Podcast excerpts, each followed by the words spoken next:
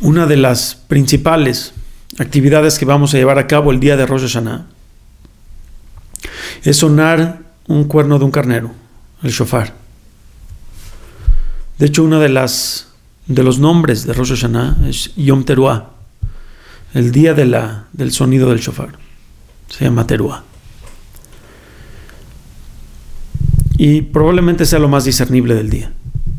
La pregunta entonces es cómo podemos entender que esta actividad sea tan importante. Esta mitzvah, este precepto, termina siendo de los mencionados en la Torah de cómo se debe de festejar y conmemorar el día de Rosh Hashanah, que es el día de la conmemoración de la creación del hombre. ¿Qué tiene que ver este toquido con, con el día? A lo largo de mis años de estudio, siempre he tratado de estudiar bien qué significa ese shofar. Y sí es, he, oído muchas explicaciones y ninguna realmente yo había entendido bien. Todavía hay muchas que me faltan entender. ¿Qué quiere decir entender? No, no nada más entender intelectualmente lo que está diciendo, sino de veras tener un entendimiento profundo de qué está diciendo. Y por muchos años sufrí. Y voy a explicarles un poquito la, qué es lo que me hace sufrir de estas explicaciones. Que el shofar representa de alguna manera, toca la parte más profunda de ti. De alguna manera es como despertar el alma al llamado de Dios, la responsabilidad, tus acciones, la contemplación de algo más elevado en tu vida. Aparentemente este sonido tiene el potencial de accesar las partes más profundas de tu alma. Obviamente nos hace falta toda la vida para realmente entender la verdadera profundidad de cualquiera de nuestros, de nuestros preceptos. Cualquiera. Para poder entender qué significa el shofar. Entonces déjenme citar una descripción que me encanta. El Baal Shem Tov dice que hay muchas llaves para abrir muchas puertas, para pasar a muchos cuartos, para llegar al rey. O sea, el rey está metido dentro de muchos cuartos y necesitas muchas llaves. Pero hay una que puede abrir todas, y esa es una hacha. agarra una hacha y puedes abrir todas, no necesitas llaves de cada una. La hacha es el, es el shofar, así dicen. Y el rey es tu propia alma, la parte más profunda de ti. Aparentemente con este sonido podemos penetrar al punto de origen. Ahora, ¿cómo funciona esto? Nosotros somos una composición de cuerpo y alma. Se mezclaron y sus voces son diferentes. Cuando una quiere hablarte, o sea, el cuerpo te quiere hablar, usa su intelecto. Y para que el intelecto pueda entender algo, necesita palabras. Lógica. Pero ¿cómo te habla el alma? Tu, muchas veces tu cerebro no, no habla ese lenguaje. Este lenguaje del alma probablemente para tu cerebro sean algo que es completamente ajeno e inútil. El cerebro puede ver la comunicación del alma y para hacerte un favor a ti, lo borra y lo descarta y no te deja verlo. Es como una persona que está en un restaurante y está oyendo todas las voces del lugar todas las ondas sonoras que están saliendo de la boca de todos los comensales están llegando a tus oídos. Sin embargo, tu mente te hace un favor de borrarlas, hacerlas ruido blanco se llama, para que tú te puedas enfocar en la persona que está enfrente de ti. Cuando el cerebro nota que algo no es útil para ti, lo borra. El cerebro nos ayuda de mil maneras para poder entender nuestro mundo exterior. Los ojos ven al revés, el cerebro los voltea.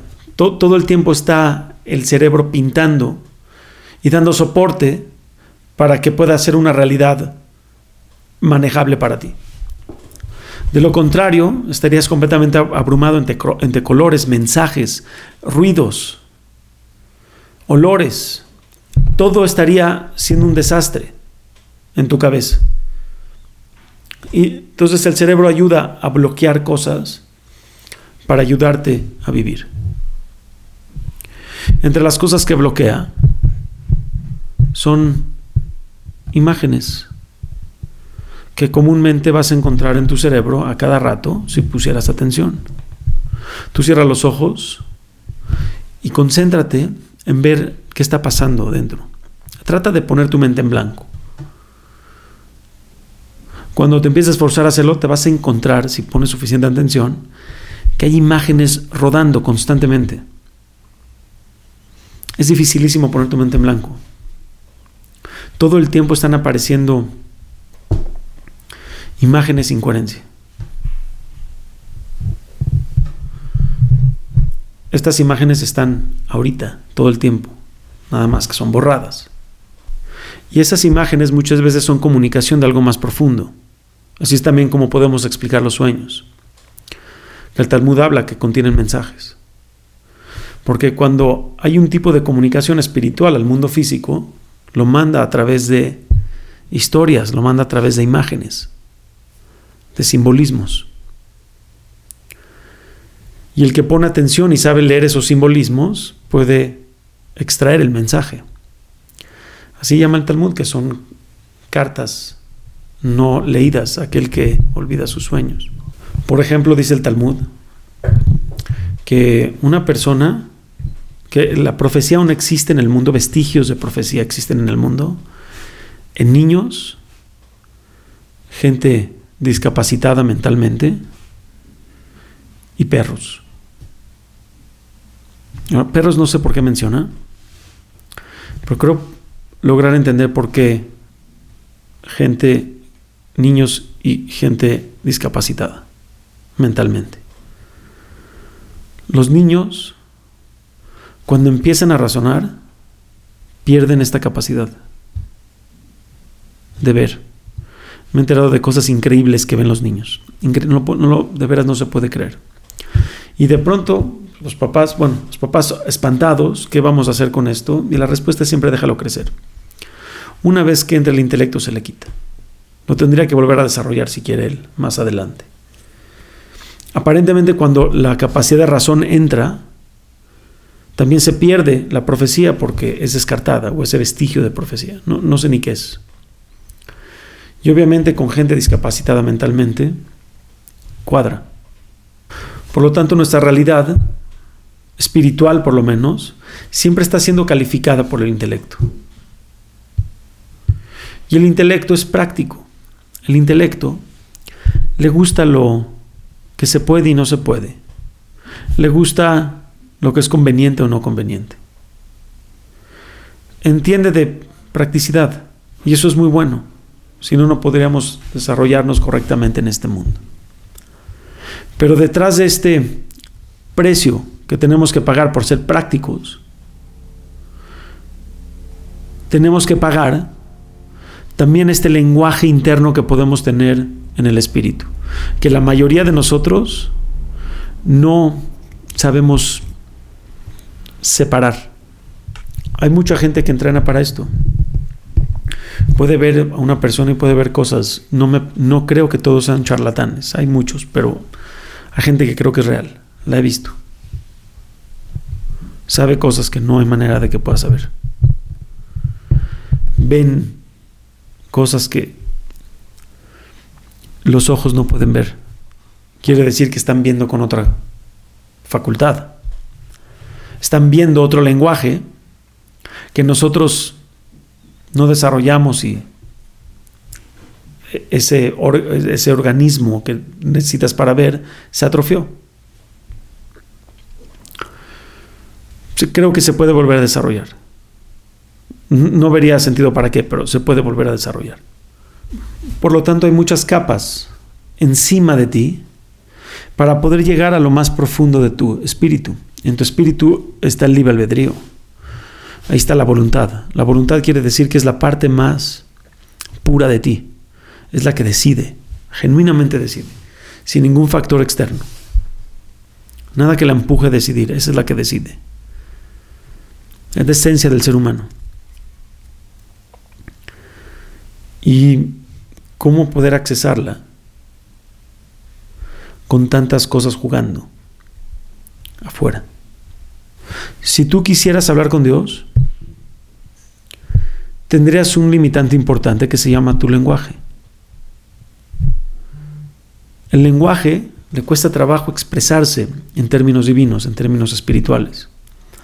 Yo siento algo y al usar el lenguaje, usar la boca, tengo que agarrar ese sentimiento y limitarlo y editarlo para poderlo transmitir a través de mi boca. Cosa que puede ser que el sentimiento original se vea completamente diferente. Ese sentimiento original que es magnánimo no tiene lugar en el mundo físico si, si lo tuvieras que meter. Lo tienes que hacer chiquito y limitarlo para poder entrar en una oración. Y obviamente es dificilísimo hablar de, de, esto y con todo y todo. O sea, me refiero a esto. Si una persona nunca ha sentido amor, nunca ha sentido lo que se siente el amor, no hay manera de explicarle. El hecho de que entre seres humanos podemos hablar de amor es porque damos por hecho que los dos ya lo sentimos. Pero explicar qué se siente el sentimiento, imposible. Totalmente imposible. El lenguaje no está hablando de un asunto que no le corresponde. Por lo tanto, usa descripciones. Trata de usar analogías. Los sabios hacen esto en el Talmud muchas veces. Usan analogías para contarte cosas espirituales tremendamente profundas. Historias y fábulas que parecen ser de historias de niños contienen adentro los secretos más profundos que te puedas imaginar. Pero entonces vas a decir, ¿por qué no me dicen los secretos profundos y se ahorran la historia? Porque no se puede no entiendes nada. Necesitas forzosamente la historia. Para poder, si es que alguna vez lo sentiste, lo vas a reconocer. Si no lo has sentido, no vas a saber nada de lo que está diciendo.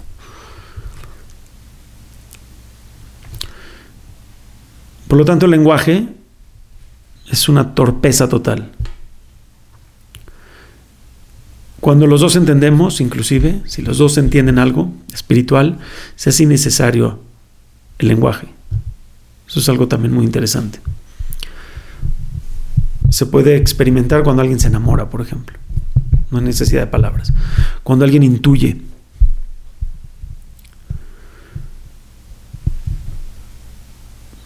Entonces, ¿qué es el shofar? Si el día de Rosh Hashanah estamos tratando de accesar lo más profundo de nosotros, que es donde se encuentra todo el potencial y libre albedrío, que de eso se trata el día. El juicio que se da en Rosh Hashanah es un juicio sobre el presente, quién es realmente hoy.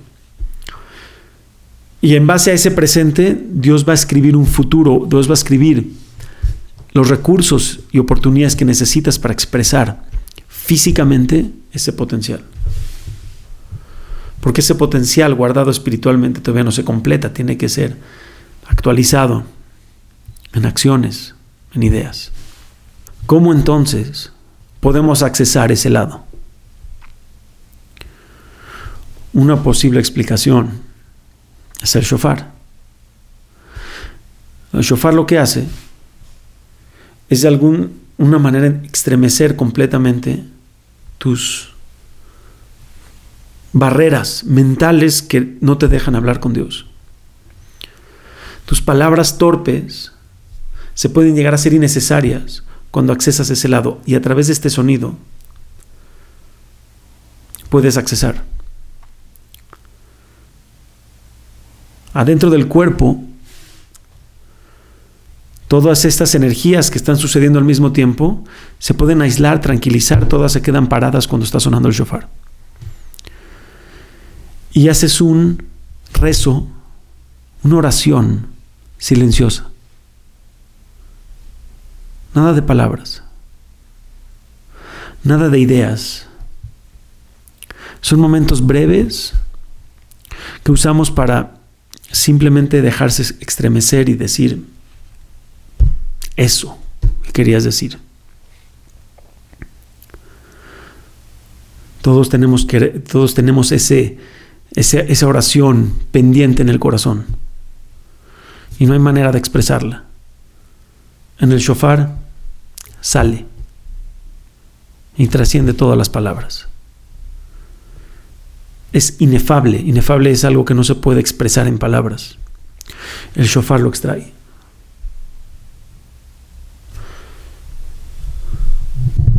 Por lo tanto, gente, mucho, mucha gente pregunta qué hay que hacer durante el shofar.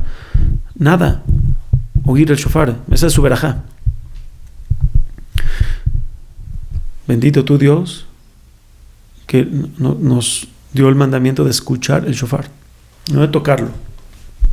En muchos preceptos que hacemos, muchas veces por querer hacerlos bien, los acabamos estropeando. Acá, para hacer la mitzvah de el precepto de shofar, no te metas. Déjalo suceder. Y siente, lo vas a sentir, cómo ese rezo silencioso sale de ti.